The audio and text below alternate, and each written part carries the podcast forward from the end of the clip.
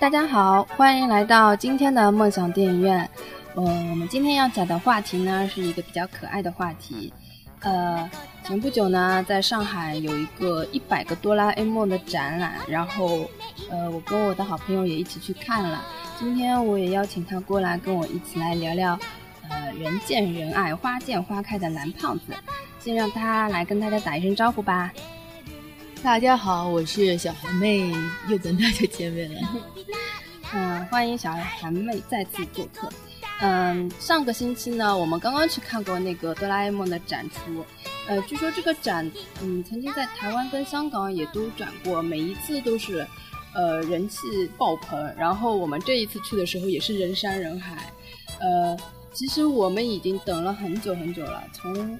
五月份开始，一直等到六六月份，然后一直是人很多，到最后我们是实在没有办法了，赶在它快要结束之前去把这个展出给看完了，但是还是人很很多。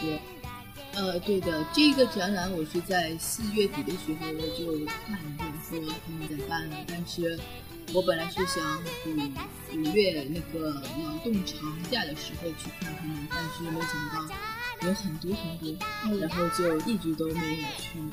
嗯，就人多到基本上就只能看到人，看不到蓝胖子的程度了。呃，包括我们这一次去也是，实在没有办法。如果想要拍照的话，就看到人跟蓝胖子挤在一起，全部都是。那可见大家也都很喜欢机器猫这个人物啊。嗯，不知道小韩妹，你小时候喜不喜欢哆啦 A 梦呢？我小时候还算蛮喜欢他的，因为。嗯，这个一系列的故事都还蛮有爱的，就是，呃，就小的时候应该是喜欢看他从口袋里掏出很多道具去帮助大熊啊什么，帮他弟有很多困难。嗯，呃，我是非常非常喜欢哆啦 A 梦的，可以说他是伴我度过了我整个童年吧。我几乎想象不出有人会不喜欢那个蓝胖子这个形象的，所以我觉得他应该是人人都很喜欢的一个卡通人物吧。那我们今天就要来讲一讲哆啦 A 梦。那个机器猫其实它整个系列也出过很多部电影版本，所以我们今天这个节目呢也可以稍微再聊一下吧。好的，呃，其实我那个哆啦 A 梦的电影看的不多，我一般性都是看。漫画嘛，他不是还出过那种长篇的单行本，是什么异界游之类的？我是看这这种的，没有怎么看的电影。嗯，其实哆啦 A 梦的电影都是根据他那个超长篇来改编的。我们以前小时候看的都是短片，然后他有专门发行过那种超长篇的版本的。这种超长篇就很适合拍成电影。基本上所有哆啦 A 梦的那个剧场。版的那个电影都是根据，呃，超长版的，嗯，那个卡通漫画来编的。但是，其实在中国上映的的确是非常少，所以我们几乎都看的很少。其实我看的也不多啦，是零六年的时候才在中国上映了第一部的日本动画电影，是大雄的恐龙。呃，这个电我会去看这个电影，完全是因为要回顾一下童年的回忆，因为这个是我以前在那个超长版里面看到过的。你老实说，这个电影到底拍的怎么样？你不不可能去说它拍的有多好，对吧？但是，嗯，你童年时的那种回忆是没有办法忘记的。我想看他电影的人呢，基本上都是为了，嗯，回顾一下童年。那我们现在今天呢，也不需要说太多那个哆啦 A 梦的电影，我们可以先从嗯哆啦 A 梦是怎么诞生的来聊一下吧。你知道那个那个机器猫一开始它的那个名字叫什么吗？诶，我记得电视版本一开始是不叫哆啦 A 梦的，对吧？哦，嗯，我记得的确是有一个前面的名字，但是具体叫什么我忘记了。呃，我记得最最早有一个名字叫阿蒙，哦，对对对，是的，对吧？是电视版的，呃，可能只是每个地区的翻译不不同吧，应该。还有一个叫小叮当，好像是香港的翻译叫小叮当，对的对的。台湾的翻译叫阿蒙，大陆的翻译就是叫机器猫，嗯。然后我记得我在看超长篇的时候，它。在那个每一卷的开始有有一张纸就介绍说大家好，其实我的名字叫哆啦 A 梦，你你们大陆的习惯叫我机器猫，然后但是呢，我喜欢你们叫我哆啦 A 梦，所以从此以后呢，呃，就就是在内地渐渐就开始叫他哆啦 A 梦了。嗯，其实我不太了解为什么要叫他这个名字，因为还蛮长，还蛮不好记的。呃，因为它好像是，其实它是一个英文名，就是什么。呃，什么哆啦 A 梦，就是在 对，就是是真的是这样的，然后翻译成中文就变成哆啦 A 梦了。这样子是为了那个嗯，全世界内的名字让它统一一下嘛，因为嗯，当时各个地方的版本翻译出来的名字都不一样，很不统一，所以就后来就统一翻译成哆啦 A 梦了。所以现在全世界都是叫这个名字的，嗯。那我来介绍一下吧。嗯，哆啦 A 梦最初其实是由两位漫画家嗯共同合作创造的。嗯，一个是藤本弘，还有一个是安孙子素雄。然后他们两个共用了一个笔名叫藤子 F 不二雄。有一个。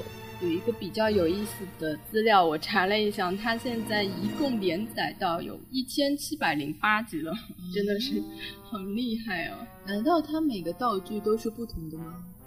嗯，应该有重复啦。我也觉得，在功能上应该会有相似的什么。你你是指它每一集都出现一个新的道具吗？对。哦。呃，那种那种短片好像是这样子的。呃，那它长篇嗯应该不是很多吧，和短片的比起来，嗯，长篇一共有二十二十几部，反正我当时是看到有二十几部，和嗯和它的短片相比算得上少。嗯，对，嗯，然后那个呃，为什么我们现在会有一个一百个哆啦 A 梦的展出？就是因为去年，呃，二零一二年那一年是。哆啦 A 梦离出世还有一百年，就是他的负一百岁，就是再过一百年之后他就会出生了，所以可能那个一百个哆啦 A 梦展就是为了纪念他的负一百岁周年吧。这个也可以，嗯。然后呢，在二零一二年的九月三号，哆啦 A 梦正式被注册成为神奈川县川崎市的特别市民，就是他已经作为当地的一个市民的形象出现在那里了。嗯，然后二零一三年四月五号，呃，哆啦 A 梦正式加入东京二零二零年的申奥委员会，成为首位申申奥特殊大使。这个可见日本人对哆啦 A 梦的喜爱程度啊。嗯，说到这里呢，我就想说一下，其实那个，嗯，我在做这期节目的时候呢，也有特地去百度一下哆啦 A 梦诞生的原因啊。百度上说是因为那个，呃，那个藤子 F 不二雄在家里突然闯进一只小猫，虽然很快就要截稿了，但是他跟猫玩起来就突然来不及了。然后那个急得像热锅上的蚂蚁走来走去，踢倒了女儿的不倒翁，所以灵光一现就把不倒翁跟猫的形象结合起来，创造出来了哆啦 A 梦。但是呢，我所知道的哆啦 A 梦诞生的原因，其实是因为。嗯，当时是处于那个呃日本经济萧条的一个时代，嗯，当时的人们生活都不太好，大家心情都荡到谷底的时候，然后那时候就是，嗯，天子不二雄他就是坐在家里的时候，他也在犯愁，对着他的书桌，然后看着他那个抽屉抽出来，就突然想到，哎，如果有一个可以从抽屉里蹦出来的一个，嗯，类似于像机器人吧，可以帮助他。嗯，来完成这个漫画该有多好！所以后来他就想到了用一个猫，因为日本人很喜欢猫嘛，所以他就创造了机器猫。然后为什么日本人会这么喜欢机器猫呢？就是因为这只猫，嗯，给日本人的感觉好像是带来了给他们带来了希望，因为他们那时候经济大萧条嘛，然后机器猫又可以就是从口袋里拿出各种工具啊，好像帮他们就是，嗯，可以给他们嗯解除很多困难。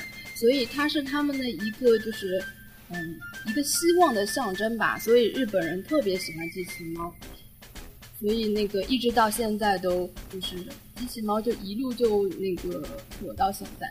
嗯，这个背景故事听上去是蛮嗯很神奇的。那个时候怎么说呢？嗯，大师嗯，就这样就可以创造出一个受到世界欢迎的动漫形象。嗯，嗯，我我我是想问你，你你相信不相信？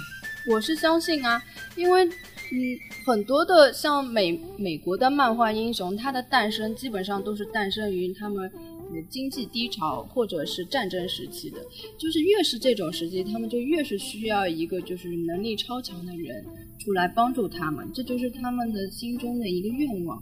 所以说这是很，我觉得这是很正常的。呃，那我想问，你是觉得先有？人们的需要才有这个动漫形象，还是先先有这个动漫形象，然后这个动漫形象就被人们所需要？当然是先有需要啊，这就是跟那个梦想跟那个创造的关系一样，就是你先有了梦想，才会有创造发明出现的。很多创造都是因为，呃，人们想那个我想要怎么怎么样，去想一个。当时看来不不可思议的东西，到最后就这样发明出来了。我想那个那个时候的日本肯定也是动漫业比较发达的嘛，呃，也肯定有很多类似的形象出现，但是其实只有机器猫会突出，肯定是跟它自身作品的魅力是有关系的。那个时代还挺早的，其实那时候，嗯，那个。动漫形象并并没有特别多的时候，那时候还是手冢治虫的那个时代，其实都是还蛮严肃的漫画。嗯，所以哆啦 A 梦呢，就像一个嗯给大家带来梦想的一个嗯卡通人物吧，所以它具有特殊的意义。嗯，对的，而且它的你虽然说它的故事情节是蛮简单的，但是它所写的正是人们所最希望的吧，就是。在你最碰到困难的时候，你还是希望会有个人来帮助你，就是说满足了大部分人的渴望吧。嗯，对的。嗯，那我们来讲一讲哆啦 A 梦那个它造型的由来吧。呃，你知道那个它哆啦 A 梦不是一只猫吗？它为什么是没有耳朵的？你这个知道吗？这个我知道，就是说它是被老鼠咬的，所以它之后会非常害怕老鼠。但是具体的我不知道，因为这个是很早之前就看看的情节。嗯，呃，我是有看过一部电影，就是专门介绍哆啦 A 梦的诞生的。这个电影就叫《哆啦 A 梦的诞生》，它里面是很详细的介绍了哆啦 A 梦的由来。就是它一开始，呃，是那个二零呃二一一二年的一个。猫型的机器人，它是呃用来育儿型的一个机器人，但是它在那个机器的那个运输过程中就遭了一下雷击，从传输带上掉下来了，然后就成为了次品。然后这只机器猫呢就进入了机器人学校读书，但是它就很笨嘛，成绩一直排在最后。然后那个当最后就是嗯他们是这样子的，如果你在学校里训练之后到毕业的那一天，就像我们现在电视上那种。东方购物之类的，就在你，它就产品会在电视上一个个播出嘛。然后如果你看中了哪一个机器人，你只要按编号打电话过去购买就可以了。然后当时呢，就是就大雄他的曾孙就是世修嘛，他因为家境不是太好，然后他就看到了这个机器猫，他就把它买回去当保姆了。然后呢，嗯，机器猫就是。嗯，去到他家里的时候，有一次在睡中午觉的时候就被老鼠啃掉了耳朵，然后把送到医院的时候呢，医生竟然就把他的耳朵切掉了，然后因为耳朵没有了呢，还遭女朋友的抛弃，所以那个机器猫就特别伤心，然后还不小心喝下了伤心之源，就哭了好几天，然后身上的那个它原先是黄颜色的一只猫，身上的油漆通通剥落，就剩下那个蓝颜色的底漆，所以现在就成为这只。蓝颜色没有耳朵的猫，而且正因为它哭了几天几夜嘛，你们现在还记得吧？它其实哆啦 A 梦的声音是很沙哑的，配音的时候听还不觉得。其实它哆啦 A 梦是很沙哑的声音，它就是因为哭了三天三夜之后把嗓子哭坏了，所以它现在就是导致它现在嗓音就很不好。它也很纯呀。对啊，哆啦 A 梦真的是很。就是蛮囧的一个猫吧。我看它上面写哆啦 A 梦是九月三号生的，那它还是处女座的，对，所以对它是处女座的，还这么囧，天哪！它是机器人呀。呃，嗯。然后呢，哆啦 A 梦的身高、体重、胸围，所有的全部都是呃幺二九点三。那他那和他的身高一比，那他不就真的是个球了吗？对的，它就是一个球。然后那个你说它囧，它确实很囧啊。你看我当时我记得我在看漫画的时候，第一呃第一页纸上就有介绍哆啦 A 梦的。身体上的每一个部位，各个是呃有什么作用啊？但是有很多都是已经失灵的。你看它它的鼻子本来是嗯有人的二十倍的灵敏度，但是现在已经失灵了。然后他的雷达胡须能探测远处的物体，现在也已经失灵了。还有他胸前的那个铃铛是可以呃召集猫的铃铛，现在也已经出现故障了。然后它的扁平脚是原本走路能不发出声音，然后现在功能也已经丧失了。所以说，就光它丧失的这些功能就已经很多了。哎，呃，按照现在的编剧的角度来说，这个作者当时这么写哆啦 A 梦，就是说它的各个功能就是已经消失掉嘛。这个这个设定是对的，因为。如果它的这些功能还在的话，就是说用现在的词来看，它的金手指就开得太强大了，这样 这样，它就没有办法，呃，就就嗯遇不到困难，哎，对啊，是的，就是对的，对的。这样的话，那他在比较落后的就是在大雄的时代之中，他就没有任何故事可讲了。对，嗯，他。他就随随便便的就可以去帮他做成很多事情，嗯。我觉得这样这样的设设定还是对的。是呀，而且，呃，我记得就是每次在他们去探险的时候嘛，哆啦 A 梦经常会不小心就把第一口袋弄丢了，然后他们就，呃，必须通过自己的能力去经过很多磨难，最后要战胜那些困难。所以说，他这个设定也是挺有意思的。要不然你每次从口袋里掏几个道具出来，一下就搞定了，就没有故事性可以看了。就是，嗯，所以哆啦 A 梦他这个性格还是。蛮有意思的，嗯，我我现在发觉，如果这个故事换个角度来说的话，就是就是说，呃，哆啦 A 梦现在的故事角度是从大雄的角度来说。是比较开心的一个故事，但是如果 从机器猫的角度来说的话，那根本就是血泪史。哎，其实这个你说的这个问题，我以前看机器猫的时候就一直在想，我一直觉得 机器猫很作孽的，因为它就是就真的像一个保姆一样，就是呃，因为。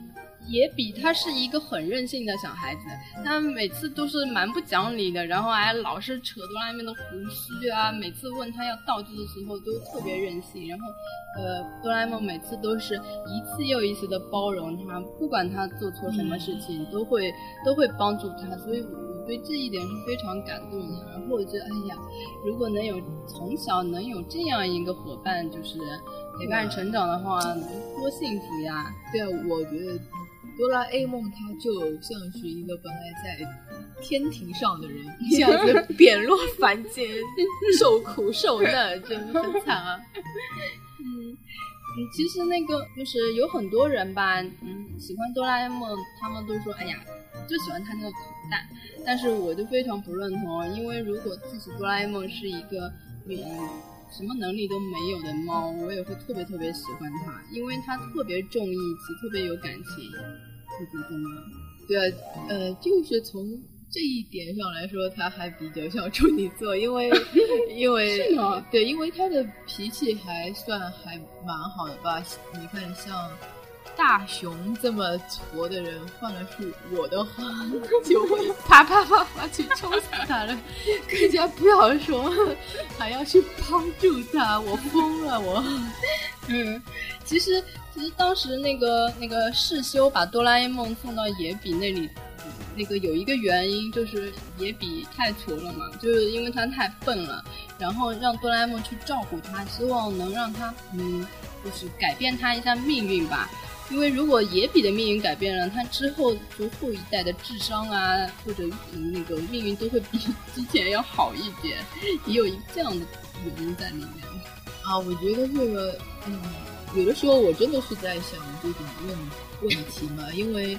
你这就是等于是牺牲了另外一一个人宝贵的时间去帮助他，你说的一个怎样的人？你说的太严重了，它是一只机器猫。好啊，嗯，你你如果看过它机器猫诞生，你就会发现其实有很多很多机器猫的，它们都是在一个生产线上。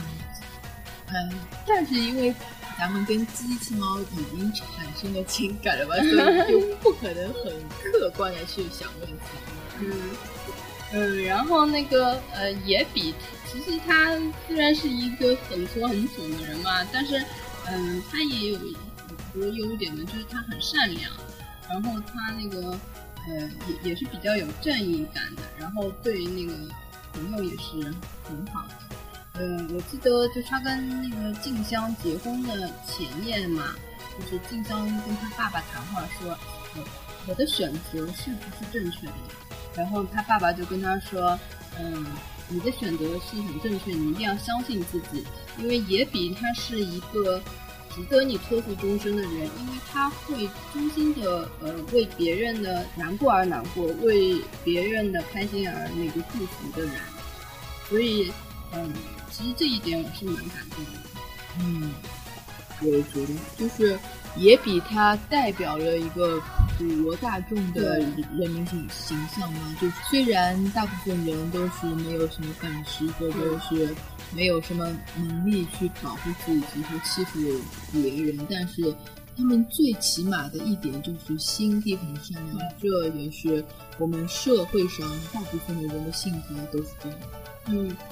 嗯，然后其中有一个挺好玩的事情，你知道吗？就是因为我们都知道那个静香是他未来的妻子嘛，但是如果没有机器猫来照顾他的话，他的妻子就是胖妹。这不会吧？这个我我记得是在那个漫画里面确实是有说的。其其实你你如果仔细看，你会发现胖妹对野比是挺好的。胖妹这个人我还真不记得了。胖妹就是那个胖虎的妹妹。哎呀，我的神女！我我不知道那个电视里面有没有放啊，但是漫画里面是有的。其实我看机器猫全部是从漫画来看的，我电视看的比较少。我是都有看过一点，但是我都没有看到过。呃，说是呃静香一定会成为他的老婆，然后胖胖虎的妹妹也是喜喜欢他，这个我都没看进去。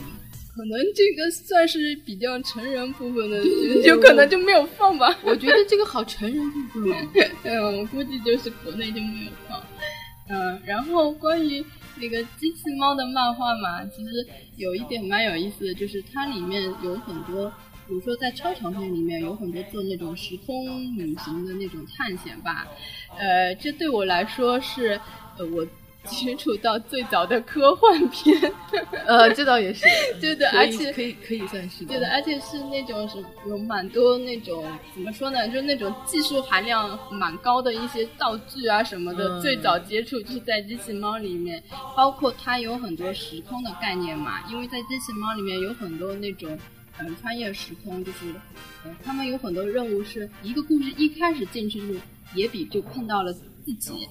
然后一开始不知道为什么，然后等他们嗯进入到这个世界之后，就发现哦，原来他们是穿越了时空，去帮助了比如说以前的野比自己。然后他们等这件事情完成了之后，嗯，为了让这个时空是一个圆满的时空嘛，他他会在这件事情结束之后再一次进入到这个，所以就造成了嗯一开始为什么野比会看到自己的。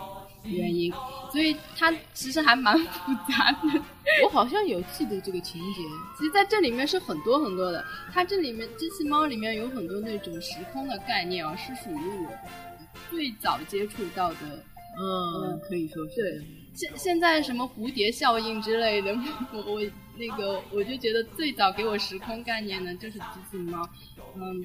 而且机器猫里面的就是时空嘛，嗯，有很多种，比如说它有平行空间，还有那种呃，最常见的一种就是环形空间，就是你在这个世界里改变的事情，呃，你会影响到未来，比如说，呃，哦，我知道，就比如说你把野比的祖孙杀掉了之后，野比自己就会消失的，所以他必须得回到呃过去去帮助野比的主，就是他的前人。去度过一些难关，保证自己不要消失，就是这种之类的。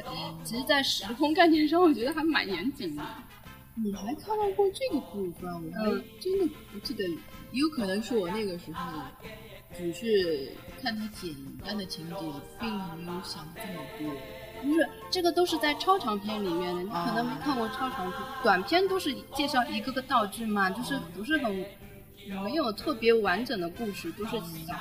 一小个故事吧，但是超长篇里面就很长的一整本书就讲一个故事。我觉得超长篇它可能会针对的人人群的年龄会比较大吧，它并不仅仅是给岁数偏低的人看。嗯嗯，然后那个我到现在还记忆犹新的一个时时空的概念，就是在那个机器猫里面，他们也经常会做那个宇宙旅行嘛，它里面就有一个叫曲窍空间。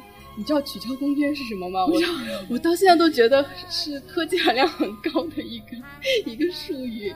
当时，呃，就是机器猫解释了一下取巧空间啊，它就是嗯，在一张纸上，嗯，在那个两端写了一个 A 或 B。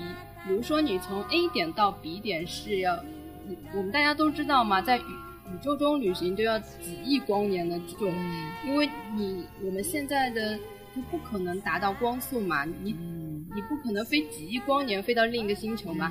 你怎么让它很快速的到另一个星球呢？他就把这张纸弯起来，这样 A 跟 B 的距离就一下缩短了嘛。然后我当时觉得好先进哦，这种它这呃有点像那个空间折叠一样的。对，他就突然就。他就把这个这样子，A 跟 B 离得很远，他把那个纸对折了之后，A 跟 B 就迅速变得很近了。这样的话，你做时空旅行就一下子你就可以从这个星球到那个星球。作者他肯定有看过《星球大战》什么的。哎，你觉得《星球大战》早还是《机器猫》早？第一部《星球大战》好像是真的很早，是七几年？七几年？我看看《机器猫》是几几年？好像六几年就出来了。呃，我也不确定是不是七几年，反正是哦，五二年开始的。所以我觉得机器猫真的就是，嗯，起码它在那个时空、呃时间跟空间上，就是给我小时候就那个一个一个很深刻的印象。我到现在我都记忆犹新。那你说的好像这个作者就是说他的。意识是还蛮超前的嘞，但他不超前怎么会想出那么多宇宙级的那种倒置之类的？你想象力还是挺那个的。对啊，像作者他们的生活其实还蛮枯燥的，就一天到晚在家里面刷刷新新新嗯，他还可以脑子里面想得出这么多奇奇怪怪的东西出来。我觉得他一开始吧是，嗯，只是想写一个给小朋友看的那种。连载漫画，呃，但是写到后来，就因为它越来越受欢迎嘛，因为它的超长篇是在它的短篇之后才开始创造的，所以我觉得它之后就是渐渐的，就把机器猫更多元化了一点，加入更多丰富的东西进去，包括那个超长篇，我觉得从一开始的超长篇到后面的，嗯，从质量来说就越来越好，一开始就有很多硬伤嘛。一看就觉得，哎呀，很多都是太太不靠谱了。到之后就越来越严谨了，就还蛮好玩的。然后呢，嗯，机器猫它们生活在一个很奇怪的空间里，你知道吗？你有没有发现一点，它们是从来不会长大的？你是光指机器猫还是是？就机器猫跟他们野比啊、静香，就是他们这些小伙伴们。你有没有发现这一点很可怕？所以这算是一个 bug 吗？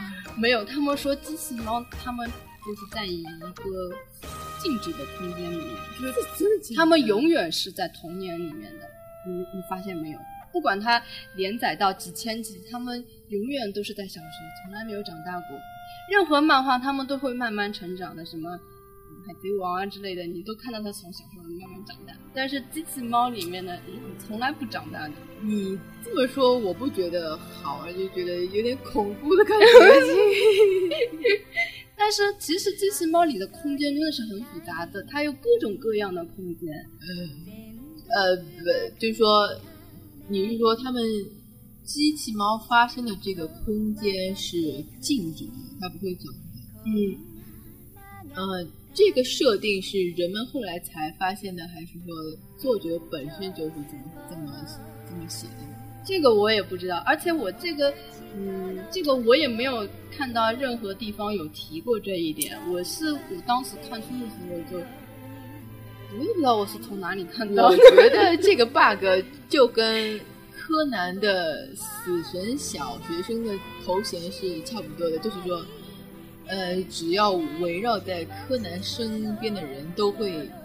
有人死掉什么的，呃，而且柯南从小学一直读读读书的这个几几年当中，好好像已经死掉好几百个人了，所以说，是吧？对啊，所以一个差不多的一个 bug 吧，我觉得。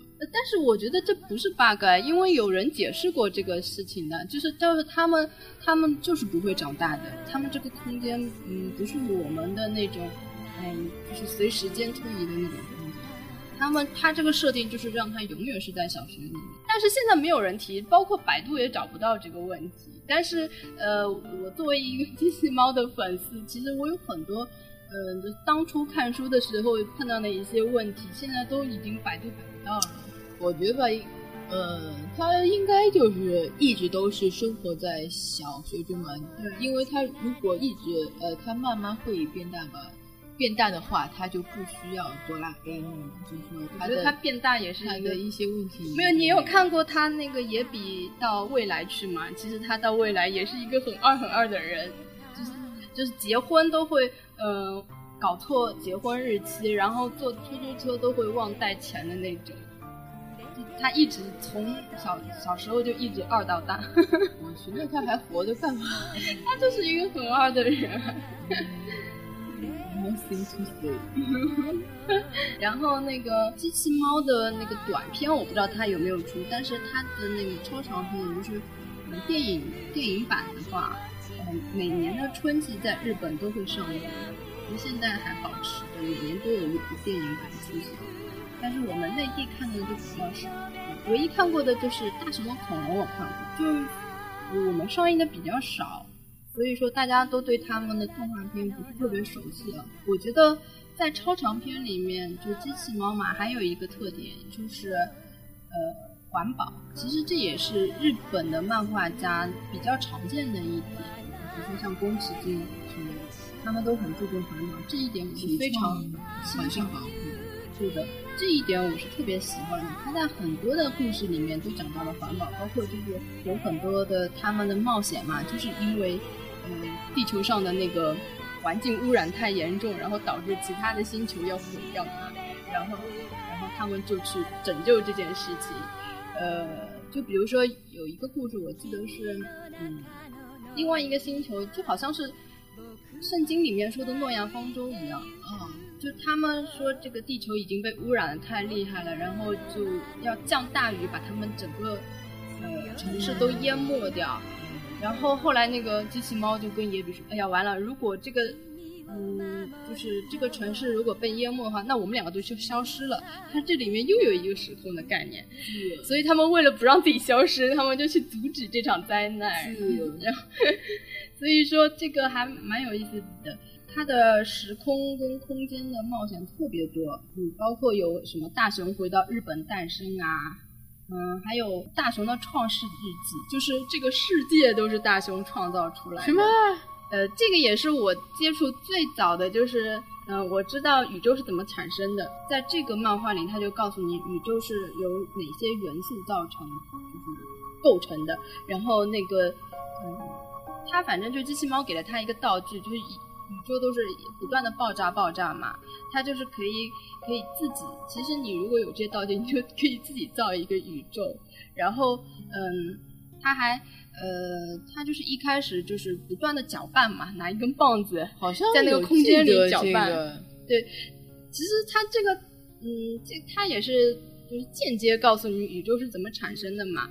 然后它慢慢慢慢就搅，呃，搅拌了之后，然后就看到它爆炸爆炸，最后就形成了一个地球。然后他就看到地球里的生物不断慢慢的进化进化，其中呢还有，嗯。有一个小插曲，就是野比嫌那个进化太慢嘛，他就拿那个什么快速生长的灯一照，然后不小心照到，照到了好像一个一个两栖类动物的身上，从此就他们就成为进化最快的了嘛。然后就是生物的规律，就是一旦一个生物先进化了，另外的生物也就会倒，也不倒退吧，也就是停止进化，就像人类。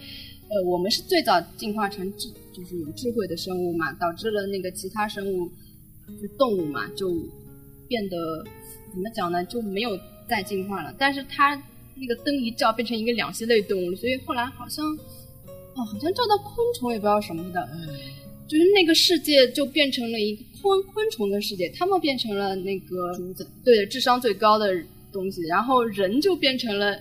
像动物一样的就是这样，他这个也算是小时候对我来说是那种观念很新的一种，然后还告诉了，呃，包括还告诉了我，哦，原来物种的进化它是有这样子的关系的。所 以我觉得机器猫就是对我来说还是嗯，就是就教我了蛮多东西的吧。虽然他有有点地方蛮扯的，但是那我觉得这个这个法宝好像很。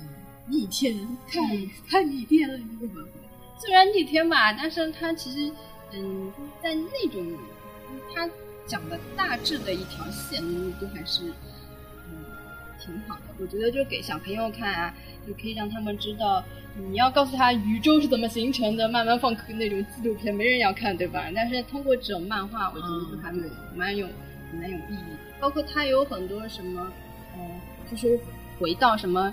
什么日本诞生之类，就可以让你知道日本的历史嘛？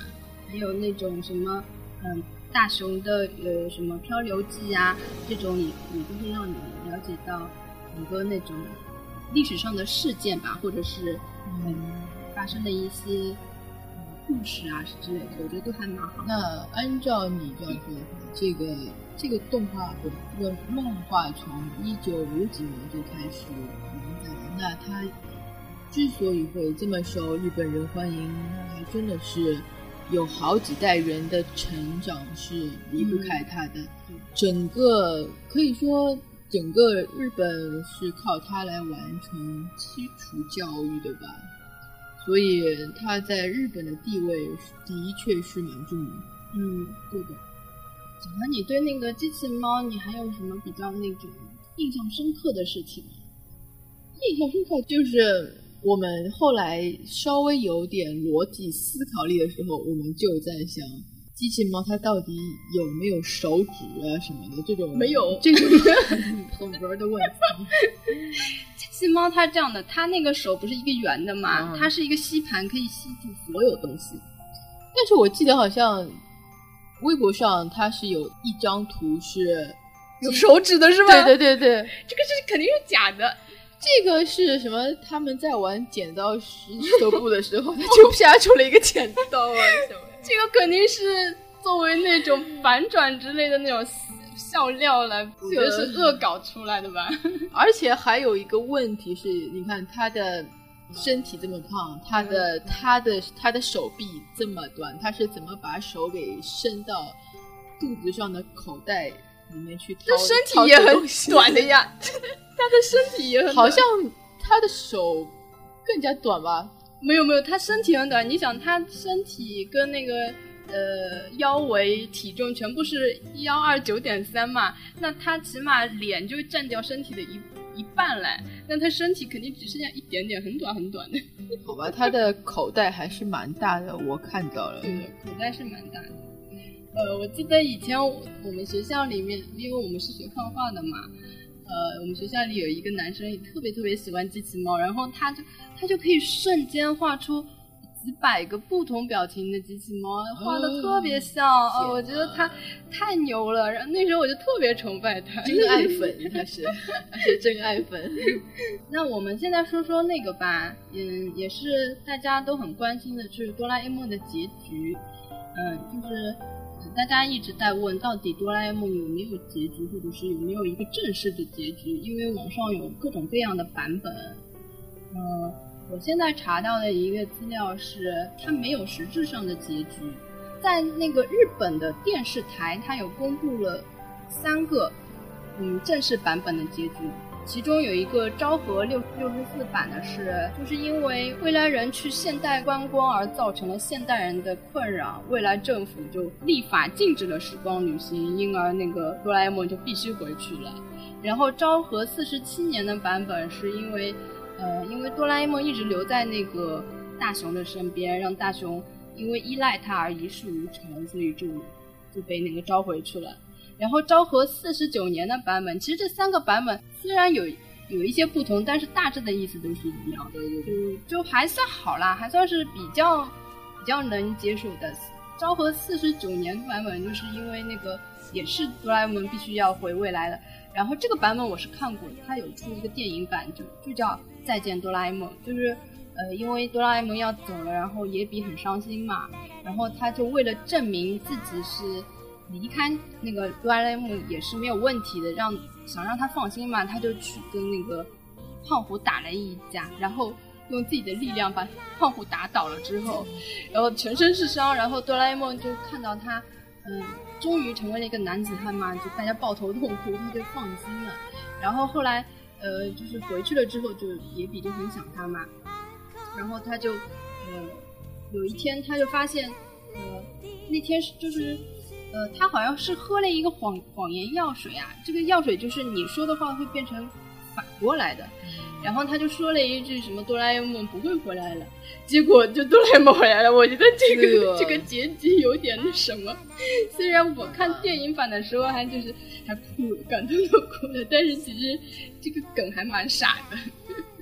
是，这个是我我是真的有看到拍出来的。这三个版本其实都蛮像的，是属于正统结局。我在想，如果大雄没有哆啦 A 梦也可以自立自强的话，那哆啦 A 梦陪伴大雄那么多年又有什么意思？他就是装出来的自立自强，他一个人怎么可能？那所以说，他最后还是以哆啦 A 梦他走了之后，他的人生还是变成了一个很屌丝的人生。应该是的，那这就不是一个很励志的故事，我觉得好悲惨。所以，所以正统的结局是他，呃，哆啦 A 梦最后又回来了呀，这是正统的结局呀。然后现在网上还有两个传说中的版本，一个版本呢，就是哎呀，这两个版本也都是我看的，就是泪流满面的。其中有一个版本就是，嗯，有一天就是哆啦 A 梦突然不动了，然后他那个大雄他就去找那个哆啦美嘛。然后哆啦美就跟他说，呃，是因为哆啦 A 梦没电了，但是呢，电备用电池是在那个机器猫的耳朵里，但是机器猫的耳朵已经没有了，所以它如果不用备用电池充电的话，就会造成它记忆全部都丧失，然后这时候就面临了一个问题，就是，嗯。你想要哆啦 A 梦活过来，还是还是就是让他失忆，就是这样子的一个抉抉择嘛？然后哆啦 A 梦他就选择了现在不要给他充电，他就是大雄吧？大雄选择不要。对对对，大雄大雄。然后后来他就自己发愤图强，就努力的呃努力的学习，然后自己去研究怎么把那个哆啦 A 梦弄好。然后他把哆啦 A 梦修好了之后就。嗯，按下那个开关键之后，呃，那个哆啦 A 梦终于就对他说了一句：“大雄，我等你很久了。”呃，然后我就当时我就看到这一句话，我就泪流满面哦，就太那个了。他这个故事为什么会突然变得那么煽情呢？这这个是我也不知道，这是网上流传的版本。这肯定是写手写的，他非要写的那么煽情啊！但是我真的很感动哎。啊，但是如果。嗯，我给你做选择，你是希望选择当场就给他充电呢，还是，呃，像那个野比一样？我觉得，如果是正版故事的话，根本就不会给你做这个选择。不是，我就问你呀，就问你，如果是你碰到这样的情况的话，我会失忆的。啊，你这样子选择的？对，因为因为我知道我早晚是要自己去面对这个生真活的呗。而且不对啊，你你选择给让他失忆的话，就是他他不记得我了呗。他不记得你，但是他继续继续会重新为你服务的呀，还是会用他的道具来帮你的。那我就不担心了，因为我们第一次关系可以变成这样，那我们接下去还是可以。那不一样。其实这个问题的抉择就在于，呃，你是你是比较注重他能够继续为你服务，还是你注重你是跟他曾经的友谊？那如果按照我的初衷来说，我可能就说我是想离开他们。那我本来以为他醒过来之后也不会为我继续去服务，所以会的呀。现在这么这么说的话，我应该是选择就不要让他醒。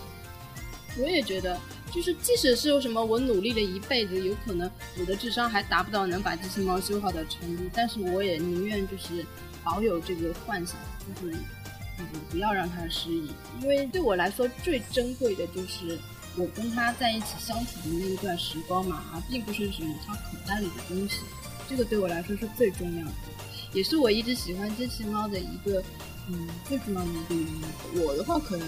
会把机器猫给送走，因为我不想起睹物思人什么的。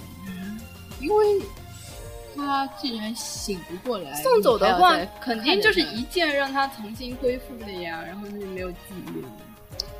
没有这么难再说，我的想法是，只要他过得比比现在在一起好的话，那我真不介意他想不想一想。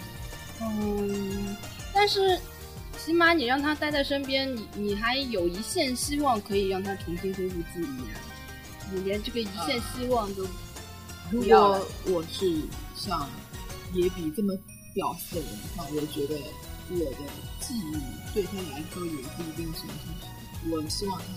其实我们都觉得哆啦 A 梦很苦逼嘛，但是事实上我们在漫画看到他跟野比在一起是是就是很快乐的事情。对我，我也是觉得，主要是他得到了尊重嘛，找到了他自己的价值吧。对啊，而且是他们真的是很好的朋友。那个他在野比的家里，从来不会把他当一个异类来看的嘛，就是像自己的孩子一样。所以我觉得他跟野比在一起是很开心的，没有也没有很苦逼的。就是我刚刚说的这个网上的这个结局嘛，当时还有一个帖子，就是给大家做了一个选择，就是让他失忆还是继续等他嘛。哦，有百分之七十的人都选择了失忆，这个我真的很失望哎！我不知道为什么会这个样子。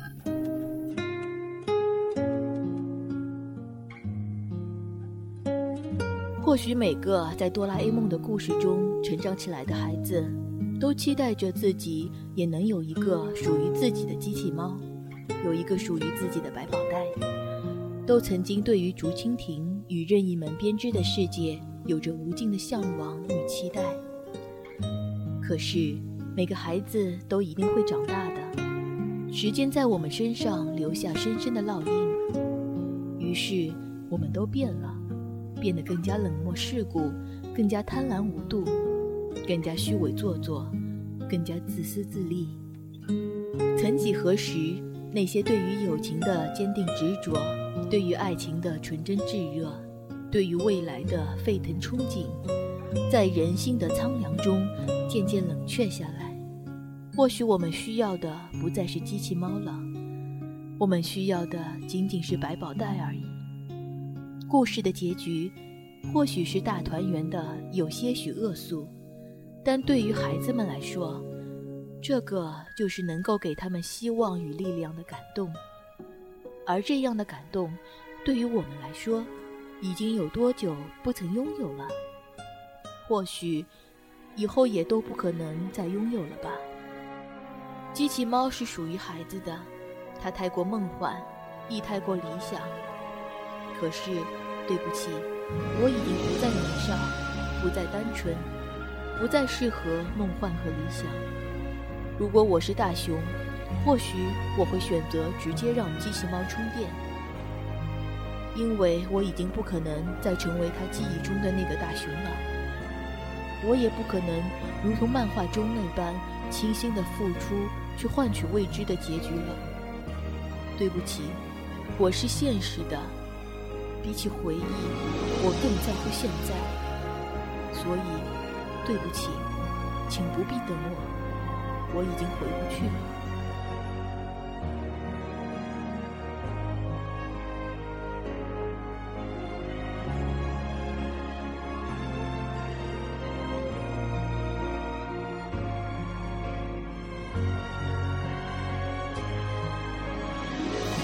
我就我就看到这个，我就特别的伤心。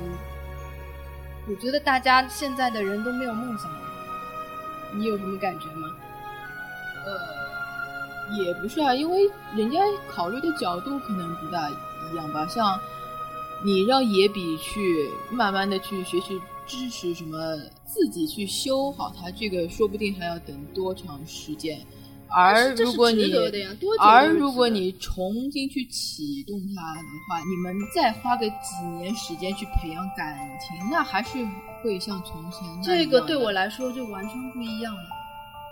对于我来说，可能区别就在于，是我很自私的去把它的，就是是我决定去抹掉它的。记忆可能对机器猫来说不太尊重它，所以我还是应该不会去重新启动它的。如果我真的很在乎它，呃，对呀，我就是这种感觉啊。我觉得我肯定不会重新去启动它，即使即使我付出的努力可能会白费吧，可能只是真的是太过理想化，但是起码还有一线希望，起码尊重我们彼此曾经一起经过的那一段时光吧。对吧？我真的，所以说，我长大了之后，就真的会好多人都变得越来越现实。所以这个帖子看到我就，唉，感慨万千哦，说不清楚的那种还好啦，嗯，大家的初衷应该是好的吧？没有，我觉得这个源于有很大一部分人喜欢机器猫的原因就是喜欢这个蛋，所以他们会做出这样的决定，不像。尤其是我从小到大，我从头到尾感动的一点就是他们之间的友谊，并不是说他能给我多少道具，所以我我的感觉跟他们完全不一样。呃，我是比较羡慕他从小到大都会有个人陪伴，对吧？即使他什么事情也不会做，但是他能够不不离不弃，永远就是很坚挺的站在我身边，就已经是很。很值得珍惜的。你想，我们就普通朋友之间能够做一辈子朋友，都是很难的一件事情。我觉得，我忽然间想到一个 bug，就是机器猫为什么能在大熊家待这么长时间，而他们家人都觉得很理所当然的？好奇怪哦！他们这就我一开始，对我一开始看的时候就一直有这个疑问，包括就是什么呃那种强夫啊，什么胖虎看到。机器 也不会觉得很怪，就有可能它这个设定就是直接就这样设定了吧？我那个去，这个好吧，这是一部卡通片，我们也不要太计较了。对，认真你就输了。嗯，然后在这个帖子里面嘛，我曾经还特地就是嗯写了一篇文章，就是因为看这个结局引发的一个感触吧。就是嗯，在无意当中，我听到了五月天他有一句歌词，就是说，呃，如果说最后，呃，静香不是嫁给大雄，一生相信的执着，一秒就崩了。他其实说的就是，因为机器猫，呃，一开始就跟野比说，嗯，静香以后会成为你的妻子嘛。但是如果最后事实是静香并没有。嫁给大雄的话，那对大雄来说，就是他一生坚信的东西，就是一瞬间就崩落了嘛。然后我我当时看到这个传说中的结局的时候，我就有这种感觉，就是从小到大坚信的一些东西，比如说像友谊啊、梦想，或者是嗯，就是大家在一起的那种天真无邪的那种时光吧。你如果把它就是变得残酷的话，那我们从小到大相信的东西。也就是一秒钟崩落，不知道你有什么感觉？反正我当时看到的时候，我，真的是，嗯，五味杂陈。嗯，我觉得大雄他性格这点还算好，因为他知道了他以后会怎样，就会努力去实现它，不会说像很多人觉得，觉得将将来或者是这样，他就然后我就是对的，我就什么事情我就不我就不不干了。嗯，这点大熊。嗯嗯，然后我看到这个帖子之后，我就发现，嗯，我本来一直觉得我活得还蛮幸福的，但是就是因为这个，就是大家这个选择嘛，让我觉得原来我还是活在理想中的。如果我是大熊，我一定也会像他这样子。呃，即使就是结果不可能那么完美嘛，我也宁愿一直一直收藏一些回忆，因为回忆是我最不忍心失去的东西，这远比万能的口袋要重要的多。这一生相信的执着，永远都不会崩灭。这个就是网上流传的以集中的一个嗯结局的版本吧，给我很多感触。哎，我我现在觉得。大雄的一生的这个最大的目标，我觉得还比较脚踏实地，就比较比较正常吧。像我们现在的人，他们想去呃一定要去赚大钱，就是我觉得这个作为普通人来说，这个方面不是不现实的，就是根本是像那种空中楼阁的梦想，像大学的话。他的目标就是，嗯，将来会健身结婚，然后过人嗯幸福快乐，就说是一种很温暖、很家庭化的一种理想，也是我觉得作为社会的基础人来说比较正常的一个人生目标吧。而我们现在小孩子还想先赚个几百万怎么怎么。这个都太不现实，还是，哎，就是说，反而就是说，比较没能力或者是比较说他追求的东西比较正常。嗯，因为大雄其实他对自己的能力还是比较了解的，我觉得他，呃，是属于还算是比较有自知之明的一个人。然后他的梦想也是小小的，我觉得这就叫做知足常乐吧。然后呢，我我有特地去查过《机器猫》的结局到底是怎么样的，然后我就查到了一个非常真实的，应该来说是比较真实的一个结局了，更黑暗，比刚才我们说的那个黑暗的多。然后我也那个节选了一下，就是藤本广义的一个访谈，他说其实哆啦 A 梦是有结局的。那个采访他的人也问了，在网上看到过各种各样的结局，说什么主人公是自闭症患者啊什么的。他说网上的传闻都是假的，然后，嗯，还有说什么哆啦 A 梦，嗯，离开了大雄，但是最后又回来了，这个版本也是假的。嗯，藤本他说，嗯，其实我挺不愿意谈这个结局的。当时知道这个结局的时候很小，所以觉得有点灰暗。现在年龄大了，想想也也没什么。然后，嗯，他就说了。藤子不二雄他其实在画哆啦 A 梦的时候还画过其他的漫画，叫那个异色集。呃，在这个异色集里面其实是挺黑暗的，这嗯有很深刻的呃反思人性的，是是一个短篇的漫画。嗯，所以说藤子不二雄他对机器猫的创作并不是我们想象中的那么一味的单纯，然后。嗯，藤本他就回忆了他当时就是年轻的时候看到的一个草图吧，他就看到那个草图的结局是这样的，就是嗯，有一天早晨，大雄就醒过来之后，发现自己坐在一个奇怪的椅子上，然后眼前就是哆啦 A 梦，然后哆啦 A 梦就是嗯跟他打招呼，但是表情很呆滞嘛，然后大雄他就是试图从椅子上站起来，却摔倒了。然后哆啦 A 梦就跟他说：“你由于长时间坐在椅子上，那个是靠生命的营养液来维持生命的，因为你肌肉已经萎缩，不方便行走。”然后哆啦 A 梦就跟他说：“因为到了二十二世纪嘛，人类科技就是大幅的那个发展，但是新的能源跟食物的问题没有办法得到解决，然后地球的人口出现爆炸式的增长，所以当时的人类呢，为了……”总体利益考虑，他们就决定对新生儿统一进行大脑测试。呃，如果被证实他的智力处于一般水平下的那个新生儿，就会直接，对，就直接连连接这种维持生命的装置。故事对的，就等于是人道毁灭之类的吧。就是，但是呢，他就是给他呃活过一个童年，在他这个童年当中，他会给他脑子里面用一个装置，就是模拟出来一些一些新奇的事物。有趣的场景让他可以感觉到在现实生活里完全体会不到的快乐，所以我们之前看到的机器猫跟他那么快乐的生活，这一切都是都是那个虚拟的，给他脑子里面创造出来的情景，所有的东西都是假的嘛。等等那些儿童满十岁的时候，就等于是他要死的时候，就他们死之前唯一的权利就是让他们知道事实的真相。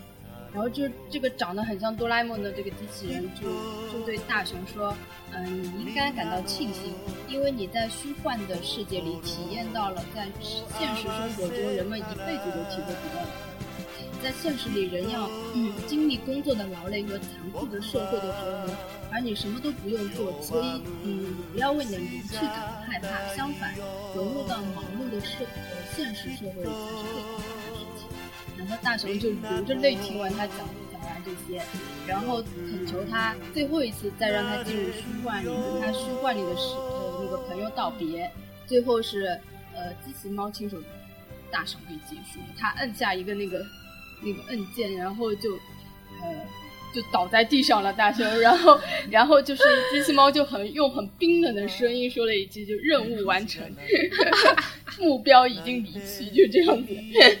我觉得这个这个属于作者一时间的抽风吧，因为 在我身边，我其实也是有写小说的作者朋友在嘛，他们常常会在写啊写啊的时候，就说，突然他们就。很想写一个和原来的剧情毫不相关的，就是非常天马行空的一个新的一个发展出来。所以我觉得这个就好像是一个作者，他可能维维持一个作品的基调时间太长了后，他就很想去改变它，所以他。就想写个哎，会让人抓狂的一个结局出来，这样子。我是想说，如果他真的把这个作为结局来画的话，他脑子肯定是被枪打。所以这个版本就一直没有被公布。对啊，这个我觉得就相当于是一个玩笑吧，一个一个旧。太残酷了，呃，其实我看第一遍这个结局的时候，我是完全不能接受的。但是我现在慢慢的，我就挺能接受。我觉得这个比较现实，因为，嗯，其实机器猫的世界，你想，它是一个固定的，不会就是成长的一个。我们之前也提过嘛，它是一个时间停止的一个状态，再加上它有很多不可思议的东西，就是说，如果它只是一个梦境，或者是给你创造出虚幻世界，我觉得这个。这个比较现实，比较能够理解。嗯，我觉得这个你不是不可以去想去写，但是你这个可以作为他的番外来写。就像很多作品来说，破坏了很多人童年的梦。不是说，就是说，既然你的一个作品，它的基调就就是国民都喜爱的一个儿童读物的话，你就不能。突然间去改变他的风格，这样就显得你你这个作者很不专业的。你可以说等这个作品全都完结之后，你可以去开他的就同人作品，或者是去写他的番外。但是你这样子很突兀的去改变了这个作品基调，就是很失败。我觉得。呃，我觉得就很很奇怪，就很多作者他很喜欢做逆转，就是到了就是结尾处做一个大反转，但是你的那个观点就很像。通常的广电总局或者是那种杂志社的编辑审核的时候，代表的一个大部分人的一个想法，就好像我们当时看那个《古惑仔》的时候，不是据说最后一个结局是陈浩南其实他是警察的卧底嘛，对对对，就大家都不能接受嘛，所以最后就把他那个就没有放出来嘛，所以这个机器猫这个结局应该也有同样的道理，所以最后一直都没有发出来。那个无间道我是听说那个不那个。惑仔》。古惑仔它原来的剧本是《无间道》的那个剧本，但是啊，因为这个这个剧本嘛，是的，是的，呃，它是从头到尾所有的古惑仔作品都全都是真正的香港黑道他们在看的，所以如果我真的把这个。陈浩南是警察的结局给放出来的话，编剧怕他会被人砍死，所以他想了很久后，还是没有把真正的结局给放出来。对你这样说是一个原因，但其实我们大部分人也都不能接受呀，就这样的一个结局。所以我觉得这可能就是，嗯，作者他的自己的想法跟我们普通人的一个一个接受度不一样吧。然后他这个结局，那个陈峰老师，他当时讲完的时候嘛，嗯，大家都为这个结局感到伤感。然后他说，我当时看到这个漫画的时候只有十几岁，看完后就哭了。不过现在想想倒也没什么，嗯，最鲜活的哆啦 A 梦的故事只能存在童年的记忆里，而现在我们童年早已终结，所以他接受了。嗯，好吧，就像。我们现在看，呃，现在小朋友他们在看的《天天线宝宝》，他一直都是这种很非常弱智的一个那什么。你如果结局把它给改的很黑暗、很很怎么样，你会接受得了吗，亲？所以说，如果你的这个片子本来定位就是教育片，或者是温暖，就不要去把它给。嗯，那个你你这样的讲法，其实他有给出那个回应，他说什么哆啦 A 梦只是一部儿童漫画，结局不可能这么残酷。这是他说的，说结局是假的人可以看看藤本弘的异色短篇集，你会发现哆啦 A 梦的结局还算是很正常的。觉得结局过于颠覆哆啦 A 梦的世界观而无法接受的，就当没看过这篇。人不是永远生活在童话里，我们总要醒过来，就像格林童话。我们现在看到格林童话的是和谐版本，其实原版的白雪公主、灰姑娘等充斥着色情、残酷和血腥的情节，呃，很多人都不愿意承认原版的格林。我承认，这这种心理就跟不愿意承认机器猫残酷的结局一样。怎么说？我对。我对机器猫的感情没有这么深，我只是单纯的从一个作品的成功度来说，因为我其实也懂，一个作者他能够连续几十年的去维持一个作品的基调，已经很不容易了。其实，呃，因为人的心境也是每过七年就会有一个新的变化，所以如果他真的想改的话，我真的很理解他。但是我希望能他能克制住他的这种不理性，可以理性一点的去完美他，行不行？作者已经去世了，然后就是他把他的机器猫交给了他的徒弟，他的徒弟看到这个草稿之后就一直压着没有发出他的徒弟。我也觉得如果发出来，应该很多人都完全无法接受。嗯，但是我现在我看到第一次无法接受，我现在慢慢的真的能接受。就觉得那个很可爱的机器猫，它曾经在我的童年里，然后我现在童年已经既然已经过去了，所以我也能够接受。对，机器猫变成这个样子。所以就是不还是不适合给现在的小朋友看，对吧？你可以就掐头去尾的就给小朋友看，就是敷衍他们一下。但是呃，不管怎么说，我觉得这个结局它是，如果是真真的是这样子的话，它我觉得是过于升华了，已经完全超出了一个呃儿童漫画的一个一个框架。那我我是觉得。它如果作为番外，或者说怎么样的一个噱头来说，就应该非常好。就刚，当你所有的哆啦 A 梦的证据全都结束之后，然后你再另外去开发它从不同角度来说的一个新的故事的话，这应该也是一个很吸反正我觉得现在哆啦 A 梦它应该就是维持每年一部不长。我觉得它应该不会，只要它还受大家的欢迎，它会一直一直。永远的写下去，机器猫它永远会是我们童年里的一个机器猫。对，所以我们大家其实都不太想改变它作为我们童年中最好的一个形象。结局的事情还是不要去想。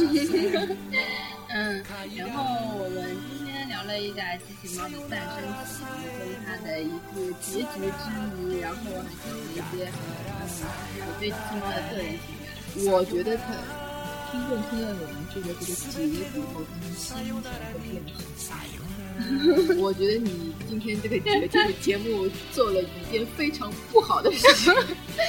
哪有？我觉得大部分都是成年人，对吧？这种程度应该还是能够接受的。他们肯定一边在听，一边就说我的 fuck，好好听。啊，嗯，但是就不可否认，我曾经就是也为这些结局就是非常非常的感动过。我觉得这也是应该说是对这些猫有一定感情的才会有这样的情绪吧。呃，怎么说呢？像那种现在已经拖家带口的人，他他们其实从小到大，他他们心目中的机器猫都是一个很单纯的形象。你现在被你一说，完蛋了，这简直要崩塌了，好吧，亲？哦，那我们就是结局的时候就搞笑一点好了，放放一首那个呃机器猫的那个主题曲。人家肯定一边听一边觉得好好黑暗啊！好，大家忘掉这个结局吧。嗯，那我们今天的那个节目就到这边吧。嗯，大家还是带着愉快的梦想，嗯，去回忆机器猫吧。然后那个我之后会把我在那个一百个哆啦 A 梦展上拍的照片放到我们梦想社那个。微博的微刊上面，如果大家有兴趣的话，也可以去看一下可爱的蓝胖子，然后保持一颗好的心情吧。你说这个太马后炮了，亲爱的。大家再见，拜